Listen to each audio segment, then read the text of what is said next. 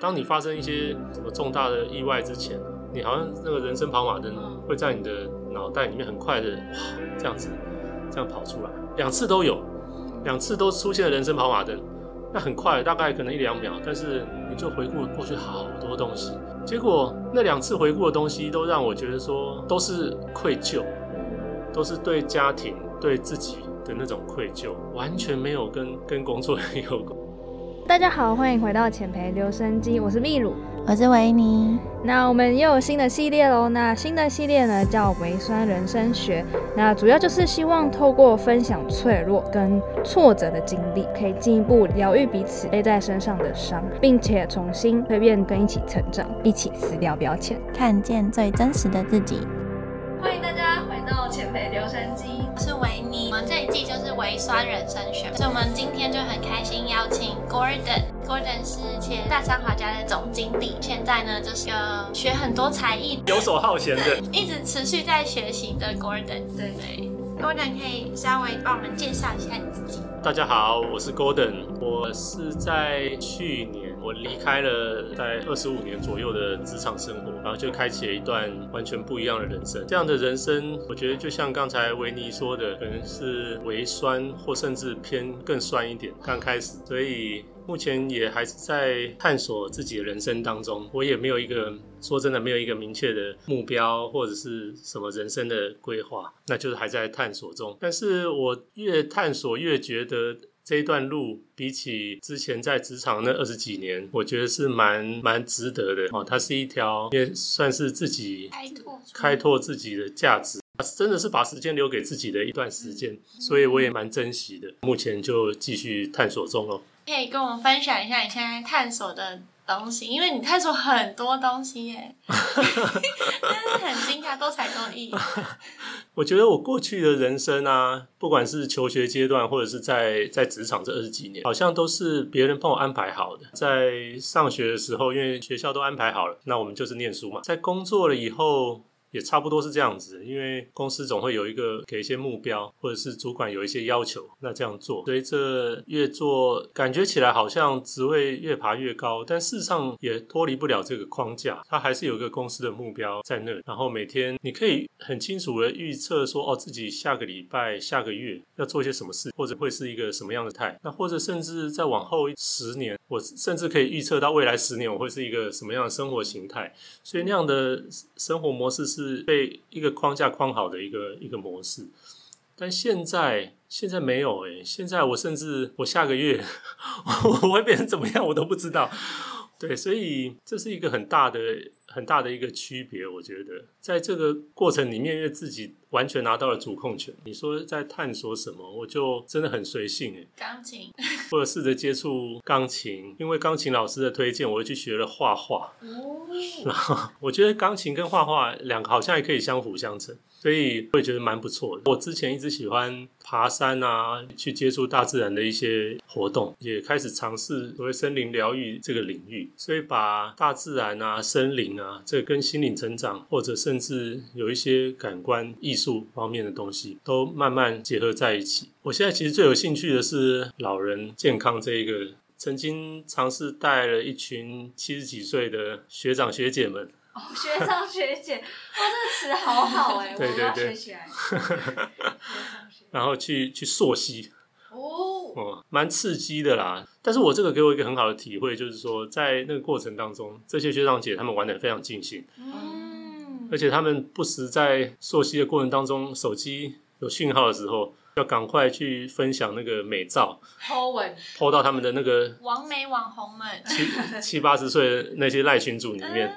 然后去证明说，哇，你看自己多健康，然后可以到这些秘境去探访，然后大家很开心嘛，嗯，所以想要接触这个老人健康、老人医学的这个领域，所以确实像刚才维尼说的，好像学习很多东西，不排斥任何机会，那去尝试看看。我觉得就是 Gordon 人生很有趣，就是你刚刚提到，就是你从走别人安排好的人生，到拿回自己人生的掌控权。以前在总经理这个位置，你可能需要非常多理性的分析啊，或决策。但现在就是当你掌控你自己人生的时候，你就是比较走比较感性路线的，像是艺术啊、疗愈系列的这样，所以我觉得蛮有趣。所以我那时候听到 Gordon 的人生，我都一直都觉得说，《第二座山》这本书就是很符合你的人生经验这样。嗯，简单介绍一下第二座山。第二座山它就是叙说，就第一座山我们通常都在爬的是，像是我们自我的实现，像是一些钱、权利啊、名声这样。但第二座山有点像是自我超越，就是你都会在思考说，你可以为别人带来什么。所以也想说，透过这本书，然后来了解 Gordon 你的这些转。也刚好很巧，我也是有看过这本书啊，而且大概也就是在两年前吧左右看的。本来就想要五十岁的时候离开职场了，本来很久以前就设定的一个目标，就在看完那本书了以后，更坚定说，哎，好像真的，那我要去追求人生的第二座山这样，所以也激发了我毅然决然离开职场的一个其中一个重要的一个因素。那时候你就设定了这个目标，那你在理财上你是怎么做规划，然后可以实现？然后另外一方面是你在情感上你是怎么做下这个决定？嗯。其实我有很多在业界的朋友，当然有的可能才刚入职场，那有的也做在职场二三十年了，或者甚至是也位居公司的高位。那我觉得大家普遍都有一个差不多类似的一个状况，好像不满满意现在的生活，无论他多有钱，职位多高，不满意现在的生活，好像很难去做出什么样比较剧烈的改变，就日复一日不就是在那样的生活模式里面尝试走一些小改变。但是那些小改变看起来解决不了他现在对生活的不满意。我这个算是比较大的改变。那我自己去跟那些朋友还在职场上的朋友做一些比较，我觉得比较大的差异可能是财务的规划。有了家庭以后，责任更重，所以你会觉得啊，家里要住什么样的房子啦，然后小孩还要出国念书啊，干嘛？所以你会觉得好像你被这些呃经济上面的压力会让你离不开你现在的职场，所以无形中那个束缚比较高。对我来说，我觉得我比较幸运的是，我从大学的时候我就开始理财了，所以让一路下来可能 有三十年。三十年的时间，时间是一个很很好的一个复利的效果。第四集就是在讲致富心态，他就有提到哦，复利效应。哦，是哦，没有，对啊，对啊，就是这样子。所以你可能每年也许七个 percent、八个 percent，但是你经过二三十年，它是好几倍这样子。所以我在经济上面，我觉得。可以达到一定程度的，就是比较没有压力，稳定。所以我跟其他在职场上的朋友，我觉得这个是给我很大的一个勇气。说，那我就好像没有这一层考量的话，那我应该要过什么样的人生？所以我才可以比较率性的去去选择我的另外一个人生。情感上的契机，就以前我我好几个厂，我需要常常去。各个厂去，那可能都在桃园啊、新竹的不同的地方。我自己开车嘛，我在车上的时间蛮长的。其实真的很可怕。我现在想起来，我在高速公路上睡着两次。哦，什么？对对对，那都是快要快要发生车祸这样子。其实这两次都是就好像看电影这样子。当你发生一些什么重大的意外之前呢，你好像那个人生跑马灯会在你的脑袋里面很快的哇这样子。这样跑出来两次都有，两次都出现了人生跑马灯，那很快，大概可能一两秒，但是你就回顾过去好多东西，结果那两次回顾的东西都让我觉得说都是愧疚，嗯，都是对家庭对自己的那种愧疚，完全没有跟跟工作有关的，嗯，所以我自己觉得说，哎，那我二十几年，然后也花这么多时间做的一件事情，但是真正当我在人生跑马灯最后的时候。竟然没有留下一点点的片段。嗯，我参加小孩的那个园游会，嗯，因为我一开始在家工作，然后我太太先去。我等到我要过去跟他们会合的时候，我不晓得我小孩那几年几班，根本搞不清楚。然后我又不敢跟我太太讲他是几年几班，那只好大海捞针去去这样慢慢找。就是那种对家里面的愧疚，他的成长，或者是我我太太也没有花什么时间跟他跟他相处。嗯所以真正当人生跑马灯在回顾的时候，就真的充满了愧疚，包对，还有包含对自己也没有好好照顾自己的身心灵啊，嗯被被这个刚刚前面讲了一些公司的框架啦，或者这些要求，就已经安排了你的我的生活就是一直这样子。嗯所以当这些情感面来的时候，然后再加上自己盘点一下，好像在经济上面也不是太需要这么需要这一份工作。所以就会想说，OK，干脆率性一点来探索自己人生好了。但事实上，我也花了大概一年，我大概花了一年准备，我才正式离开。对我来说，我会想说，再找找看自己有什么兴趣。我不再需要每天六点多起床了，这是一个很幸福的事情。我甚至连 notebook 我都不需要了。那那我要干嘛？所以开始在在规划说，哦，那我培养一些其他的兴趣啊。嗯那当然，刚刚讲到了钢琴那一段时间是误打误撞呃产生的一个兴趣。你之前有学过钢琴吗？没有小时候哦，我没有还是 beginner。对 哇，对对对，因 我是为我们小时候都会。然后很多观念是说，就是你钢琴就要从小开始学，然 后你长大你的手指头就硬掉了。去找那个钢琴老师。那钢琴老师也觉得说，他本来本来以为是说我是家长，你知道吗？要要教他小孩。那他说，那那你们的诉求是什么？我说我没有诉求的，我只是要打发时间。他一直都听不懂。后来我们谈了大概二十分钟以后，他说：“哈，是你要学哦。对，像没有搞清楚史上最高年级的学生，太有趣。”对啊，对啊。然后手手指硬不硬倒是还好，但是我觉得老师讲的对。那时候他就说，他教了我一段时间以后，嗯，他说我的五五感已经完全被这个世俗世俗所蒙蔽了。他说你的音感啊，什么这些很糟哎、好害羞，老师 那希望他没有听这一段广播。希望还传不过对，还传不过去。我们目标是再传到钢琴老师那边。你听到了吗，钢琴老师？对，但是啊，我现在学了两年。诶他说说真的，他觉得我很多东西不敢说我的手手手指变软了，或者是琴艺多好，但他说我我整个人变柔软。嗯对，就是说以前是很紧绷的，嗯，因为你可能不知道为了什么，你一定要可能设设定了一些，连弹钢琴都设定 target。譬如说这一首小步舞曲，你打算我要怎样？对啊，你打算要练几次，然后多久要弹到什么程度？然后每一 Q 还跟老师 review，老师这个 KPI，我的吗 performance，对啊，对啊，对啊，类似这样子。那现在就是真的随性嗯，但这种的随性啊，可能也也会反映在手指，或者是说音感。嗯，我觉得我现在音感比较好，我去爬山，随时我可以听到至少超过五六种，声音，甚至十种以上的声音。嗯，这个是以前我三种都听不到，哦，嗯所以我觉得有一些差异。那这个可能就是叫做跳脱另外一种生活模式以后一些好处。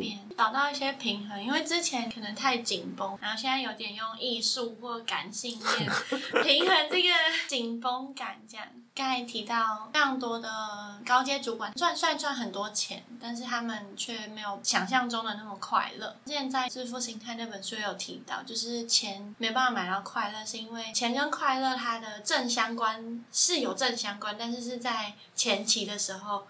就是当你 meet 一个基本的生活 criteria 以后，它就不会是正相关了。美国的话，它是年收入八万多美金，之前都是快乐跟钱是正相关，但是 meet 这些基本 criteria 之后就不是，主要就是因为之前提到的幸福感的共同燃料，就是掌控自己的人生。嗯，就超越那个钱之后，你其实很多就是会变得有点身不由己，因为你的工作啊，就会让你没有办法掌控你的人生，就必须要去付出更多的心力，但是换到了钱，但是没有办法换到快乐。嗯，就那本书有提到，就是说，因为人的欲望是无限上纲，大家好像都没有绝对只说我要赚到这些钱就够了，永远都是要更多，因为我要买更大的房子，我要送儿子去更好的学校这样子，所以大家就是会不停的在那个资本主义下，就是因为你要更多，所以你要赚更多钱，所以你要越不能掌控自己的人生，所以就越不快乐的这种循环当中。我觉得，我觉得对我自己来说，确实有那样的情形，但是原因不太一样。我觉得对我来说，那是一种弥补。嗯嗯，哦，因为时间上没有办法。哦，对，因为你平常根本不会跟家庭在一起，所以今天有机会的时候，OK，要吃什么高档餐厅吃嗯就吃，你好像是在赎罪，你知道吗？嗯为了赎罪，然后去花掉那些钱，但是回过头来你并不会很快乐，因为不是不是我想要，我我可能那种感觉是赎罪，但是 那感觉是赎罪，对。那你为了赎罪，又会陷入一个说，哦，那我是不是要赚更多钱？嗯，前面的那些罪就你用来花这样的钱，罪越来罪越孽深重，你是不是要花更多钱？对啊，所以你会没完没了这样子。对啊，嗯，懂所以这个是不不是很健康啊，我是这样觉得。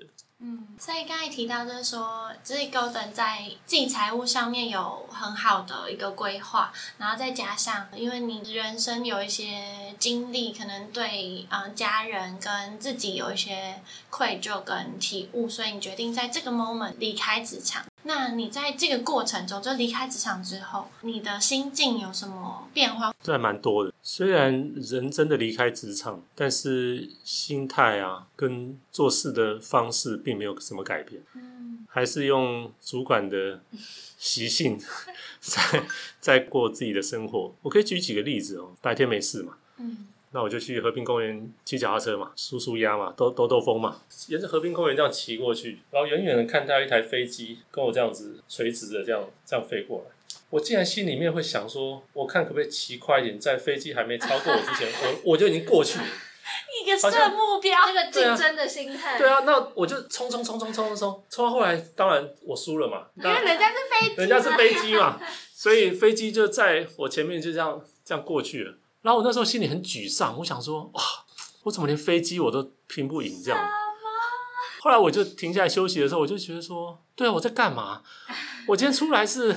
休休闲的，我就是骑骑小踏车，我在追寻一个什么啊？但是你知道，这个是我过去一直以来的生活习惯，所以你现在一下子空的时候，你会不晓得干什么？看平常看看书，然后也会看一些心灵成长的书啊，然后里面就讲到哇，那那个要有一个清楚的人生目标，可以让你生活过得多彩多姿、多丰富、多好这样子。然后我就开始啊，OK，又要设 target 了。设定 KPI 了，我可以让自己享受三个月的生活，但是我要在半年的时候，我要能够找到生活目标，然后我要开始去体验啊，然后我要去实行，然后哒哒哒哒哒，排好一个中短期的一个规划，然后随着时间这样过了以后。开始会慌，你知道吗？我已经到了要去思考人生目标那个阶段，但我没有，我没有 idea。那时候刚好有人推荐我说啊，你要做自由书写，把自己的那个心里面的想法啦、情绪啊，whatever 去记录下来。然后我想说，哦，好，自由书写，那要写什么呢？总要有个题目吧。那朋友就跟我讲说，那个没有关系，这题目是很广，什么，比如说你快乐吗？那我光是为了要想出一个什么样的题目，我就已经觉得压力很大了。然后说真的，我我那段时间我失眠大概有两三个月，我都睡不着。后来我受不了，我去看精神科的医师，后来就吃吃安眠药，我才我才睡着。那我都觉得这个真正的问题其实都不在于这些外界，其实是在我啦，我自己把用以前好像在管理公司、管理团队的那一套来管理我自己。那这是到底是干嘛？因为我不像公司，我为了要一年要赚多少钱，cost saving 多少金额等等的，我人生我并不需要这些啊。我为什么要用这样的方法来整我自己？我想通了以后，虽然我对我的人生目标的追寻没有什么具体的帮助了。但至少睡着了，所以我觉得，哎、我现在好像过得稍微自在一点。然后我常常也会自己去检视我现在的一些行为啊，或者我一些想法，我有没有又再去犯了以前的那个以前的那种 pattern 啊、嗯？那有时候经常会找到、哦，那找到的时候，你会我自己会很高兴，就很有成就感。纠错，好像找抓到了，说，哎、你看你又来了，这个小条那摸出来了。对，enjoy 那种那种感觉，说啊，你看我只要能够抓到，我就能够控制嘛。嗯，那我控制了以后，真的可以回归让我我心底比较平静一点。嗯因为我觉得那个是一个对自己的体察啦，嗯一些细微的嗯情绪啦，或者是念头的体察。嗯，那我觉得这个是蛮好的一种练习。这是 Gordon 很厉害，是反思这个部分，还有自我觉察。我觉得每个人都有自己的 pattern，无论是什么，每个人都有自己的 pattern。然后你有时候要改变那个 pattern 的时候，你真的需要花一点心力，跟要你要找到那个 red flag，知道什么会 trigger 你，就是有这个 pattern。所以你就是每次在做这个事情的时候，或者有这个情绪的时候，你就会这样来了，对对对。对对对对，对对，然后我觉得其实很多，尤其是高阶主管，因为你对自己要求非常的完美，但是另外一面就是你会很常把自己逼到墙角，所以你会对自己很 harsh，这样我就觉得知道你是什么样子，然后用什么样的策略来去弭平你原本的那个样子，所以会可以让自己过得更平静一点。对，其实也也对你刚刚讲的是说，在那种过去的职场上的经验啊，塑造了我们某一些思考模式，甚至我觉得不止思考模式，或者是另外一种是自己对自己的价值的错误认知。怎么说哈？我一开始我在安排我自己生活的时候，因为我对森林大自然很有很有兴趣，就无意中发现一个资讯，说森林保育协会。他在要征一个行政专员，我我去应征啊。我本来还以为自己学经历多丰富，应该是不难吧，一个行政专员。结果我寄去以后，哇，秒回，他就直接秒 reject，reject，连 interview 的机会都没有。那时候，其实，在收到这些 reject 的时候，那当下我我心里面真的都不好过，因为我觉得说啊，我连找工作我都找不到，那以前还自我感觉良好的，怎么现在会变成这样？所以我那时候也会有那种自我价值的怀疑。后来我想一想，其实这个也很正常，嗯就因为完全不同领域的。那我以为我是谁啊？根本在这个领域我是就是 nothing 啊。其实应该用一种比较谦卑，或者是说不先把自己的过去去放大，而是应该是抛开。我觉得应该是这样，不是放大，应该是放空。我觉得那个会会是更更好。过去的光环，对，因为你总是想着自己曾经怎么样怎么样怎么样的时候，你心里面你会怕失败，嗯你会怕怕被拒绝。所以我说，用以前的那种思维模式或心态，你再套用到现在这种，我在找这些事情在做的时候，就套不进去了。嗯，刚刚讲了，你说哦，那你硬要套，那反正用以前的那个方式，搞不好还是把你框起来了。啊，又限制住，因为这边会让你受伤嘛，嗯所以你啊，你尽量不要碰。敢然后这边会让你失望嘛，那这边要要要要小心一点，你反正把自己绑手绑脚，嗯哪也去不了。了解。嗯，之前 Gloria 你有提过关于 identity，就是说你那时候刚离职之后，你好像没有办法去嗯、跟别人说你现在没有在工作。好奇说，那你怎么从这样子的就是身份转换中的那些过渡期走出来？哦，确实有这一段时间，那时候白天的时候出去走走了，或者是干嘛。一出去的时候，管理员会说：“哎，陈先，你今天又休假，有就好像是哎，你怎么一天到晚休假那种感觉？那因为我也不会去主动说啊，我现在没有在上班。以前就是应付他说，哎，是啊，我我我休假。嗯那有时候遇到邻居啊，就是在上班时间的穿着短裤拖鞋哎出去了，然后也会在聊说，哎，你今天休假还是怎么样？以前就是不会讲太多嘛，就哦是啊，我我我我休假。那后来见面时间多了，人家有觉得奇怪嘛。后来，但是我觉得说，那为什么要自己去设限这么多？那我就不知道在干嘛。我就是跟他讲说，没有，我现在没有在工作。嗯那人家一听说，哎，那你那你在干嘛？我我也不知道我在干嘛。我 我所以好直接哦，好赤裸的对话。所以反而没有我我还会问他说，哎，或者那你在干嘛？可不可以介绍一下你在干嘛？确认一下嘛。对啊，反正这样子还开启了一些不错的对话或者是机会。我楼上住一个大学教授，他一直在挣扎，他觉得说我为什么要一直教书，然后明明就不喜欢了，已经厌倦，然后还一直和在里面。嗯，我问他说：“那他在干嘛？”的时候，他开始跟我讲了一堆他的理想，你知道吗？他不是在讲他教书的那一段，他说他要带他太太去美国找他儿子，所以他在讲说：“哦，那他要想要跟他的家人在生活在一起，或者是他想要去接触一些文学的书，然后让自己比较 balance 一点。”嗯哎，我听了也觉得说：“哦。”那你这个生活也还还挺不错的啊、所以两个变成说，你抛开了自己的一些可能说哦，你不想要 touch 的议题，说哦，你好像没有在工作，好像觉得是不是是不是怪怪的？标签对对对对对，那你反而更自然的就是，哎，好啊，那变成本来是我一个人在探索人生，现在是我跟他两个一起，可以来可以来试看看呢。嗯那他嗯哦，在某个时候他看了哪一本书，有什么好来的，下次遇到时候他就跟来跟你分享？对啊，他就说，哎、嗯他看了一本书，什么书，哎，不错，嗯那你要不要也也去看看？或者我家有家我拿给你之类的。那我觉得那那这样就很好，就是嗯比较好的互动啊。所以很多你说在自己的标签那时候自己给的啦，嗯所以我觉得就是不要把自己设限这么多，你稍微自在一点，跟真诚一点去跟人家互动。其实你到处是很奇妙的缘分跟机会。对，教授要不要来一起跟我们分享？你要发发那个通告喽，楼 上要发教授听到楼上的教授。这怎么撕掉那个标签？我觉得对很多人来说还是很困难。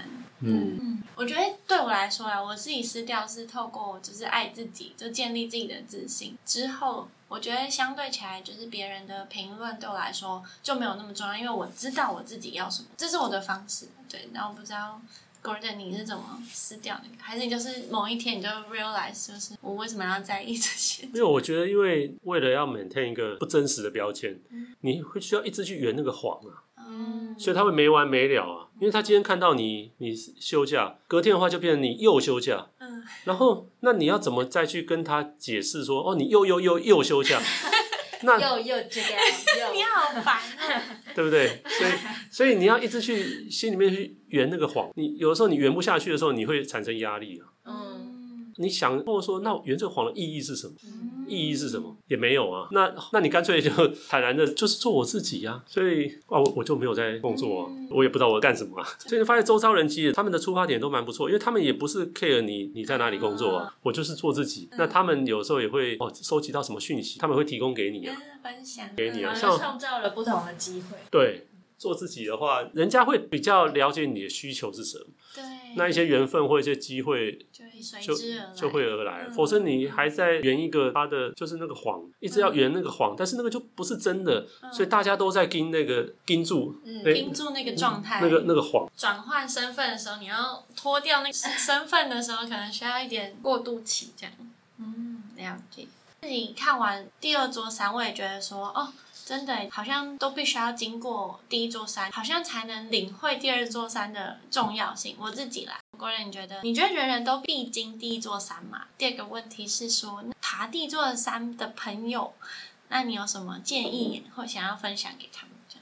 所谓第一座山，因为刚刚讲的是说把重点放在自己，嗯我怎么样去赚更多钱，爬到更高的位置，给家人更好的生活等等，就那个是好像属于第一座山的领域。嗯那第二座山的话，比较像是付出，嗯就是说，那我怎么样对身边的人或者是对社会嗯能够有些贡献？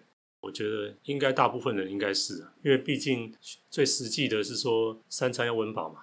当然，有些人他含着金汤匙出生啊，他不需要为这个，他可不可以去直接爬第二座山？以我自己的经验，有第一座山的这样的一个经验以后，你会更珍惜第二座山。嗯也许你会更知道说，哦，那些你想要付出、想要贡献的人，他们到他们可能需要什么？因为心理学的马斯洛理论啊，嗯你一定要在基本的生理需求都已经被满足了以后，嗯你后面会实现到比较比较更高层的层次嗯去回馈，嗯哦等等。它之所以是这样子堆叠起来的这个原因啊，我觉得因为是一个都已经吃不饱，嗯或者是说你的你没有为了吃饱这件事情去努力的时候，嗯你会很容易想得到说，那我要实现什么嘛？你怎么会有那样的底蕴去让你去想通说，哦，那你要到底要付出什么？我觉得那个是一个可能是一个过程。嗯但是那一本书里面写的很好，是说我不一定一定要第一座山一定要下山我才去做第二座山啊。嗯我可以在那是一个心态的，我还是可以在譬如说在职场上，我继续在同样的职位继续做。那只是说我过去在做这个职位的时候，我的努力、我的付出是为了自己。那我在同样的职位，我也可以说我我不为了自己，我为了员工啊，员工的家庭啊，嗯或者是说我可不可以透过我现在的影响力去帮助这个社会其他更多的人？我觉得那是一个心理的问题。嗯我自己在回顾我自己好了，我就觉得我可能下山下太早了，急着下山。急着下山。否则的话，因为自己现在一个人，譬如说我刚刚讲，我要去做一些森林保育，或者是说老人健康的推广等等，我的 resource 少啊。嗯，我因为我就是一个人嘛，而且我又是一张白纸，对，我能够有什么 resource？嗯但是以前的话是一家公司嘛，嗯，所以懂我不管透过合作，或者是说赞助，嗯或者是说透过什么样的方式，嗯我那个 resource 大多了，那嗯可以透过这样的方式去实现所谓的付出啊，精神层面这这些理想。所以我觉得可能是这本书它要讲的所谓第一座山、第二座山，我觉得是心态的问题倒不一定是真正你一定要离职才叫做去开启你的第二座山。嗯嗯，不太不太可能不是这样子。有，我觉得这本书你好像有跟那个这如何衡量你的人生有一点关系。它不是说这是工作有分两个 factor，一个是 hygiene，就是保健因素，然后还是那种就像说钱啊、title 啊什么，让你不讨厌这份工作。对对对对对然后第二个是 motivation，就是动机。对，就像是你想要帮助别人，或者是你想要持续的成长。我倒觉得那个 motivation，当你在第一座山的时候，那时候的 motivation 就是赚钱。嗯，我为了自己在 motivate，、嗯我每天加班啊，或者是花这么多时间在工作上，嗯那个是我的 motivation。但是当我今天用第二座山的心态来做的时候，那时候 motivate 我的可能就不是别帮助别人。对我还是可以在原来职位上面，但是我想办法去看怎么样去跟一些什么机构去合作啦，或者是推广一些自己想要的东西，那个就是 motivate 自己的东西不太一样。嗯，但是你已经在走不同的山了，山了，尽管你还在同样的嗯职位职务上面。嗯。对我那时候有思考过这个问题，是不是一定要爬第一座山？然后我觉得就像 Golden 你说的，就是钱是大家一定会考量的东西。然后我觉得对社会新鲜人来说，还有一个是证明自己。我觉得我那时候刚出社会，就很想要证明自己，就是我可以，这我可以在这个社会上生存，或者是我可以做到怎么样。第三个是它是一个很快速的回馈。我觉得工作是一个只要付出，它一定会给你回报的一个地方。所以我觉得有时候就是因为这三个原因，就是一直在第一座山里面奔跑，这样对。对，好哦，我想说最后 g o r d n 就是如果你现在可以遇到年轻人，你就是你有什么建议要给他吗？我自己从过来人的角度，我会觉得说，人因为都会习惯在自己熟悉的领域里面去生存了，但是离开了这个舒适圈以外，他可能会有很多意想不到的惊喜。那里面一定会带来很多成长跟学习。那我觉得比较理想的人生，也许应该是说，我在舒适圈大部分时间还待在舒适圈没错，但是找一些什么样的机会，能够试着跳出去一段时间，让你觉得真的受不了了，赶快再回到舒适圈。再休息一下，再想办法跳出去，去接触一些不是你舒适圈会遇到的事情。我不是说舒适圈一定会过得很快乐，不是这个意思。因为就像我们像之前的职场对我来说是舒适圈，尽管我觉得我工作也蛮花蛮多时间的，然后也不太快乐，但这真的是我的舒适圈，因为我每天都就知道要要做什么。但是你没有经过就跳脱这个舒适圈去去尝试看看的话，你永远不会知道说哦，原来还有什么，或者是你缺了什么。只怕说很多人安于舒适圈这样子。过过过过，已经到了六七十岁的时候，他真的要跳出去，我觉得那个代价就更高了，不具备那些个差异的那样的弹性，对风险就会比较高一点。所以如果真的说要给一些年轻人来建议的话，我会建议说，大家回过头来看自己是是不是在舒适圈待太久。那如果有机会，有没有这个勇气去跳去外面看看所谓的不是舒适圈是一个什么样的状况？那你可以从里面学习到什么东西？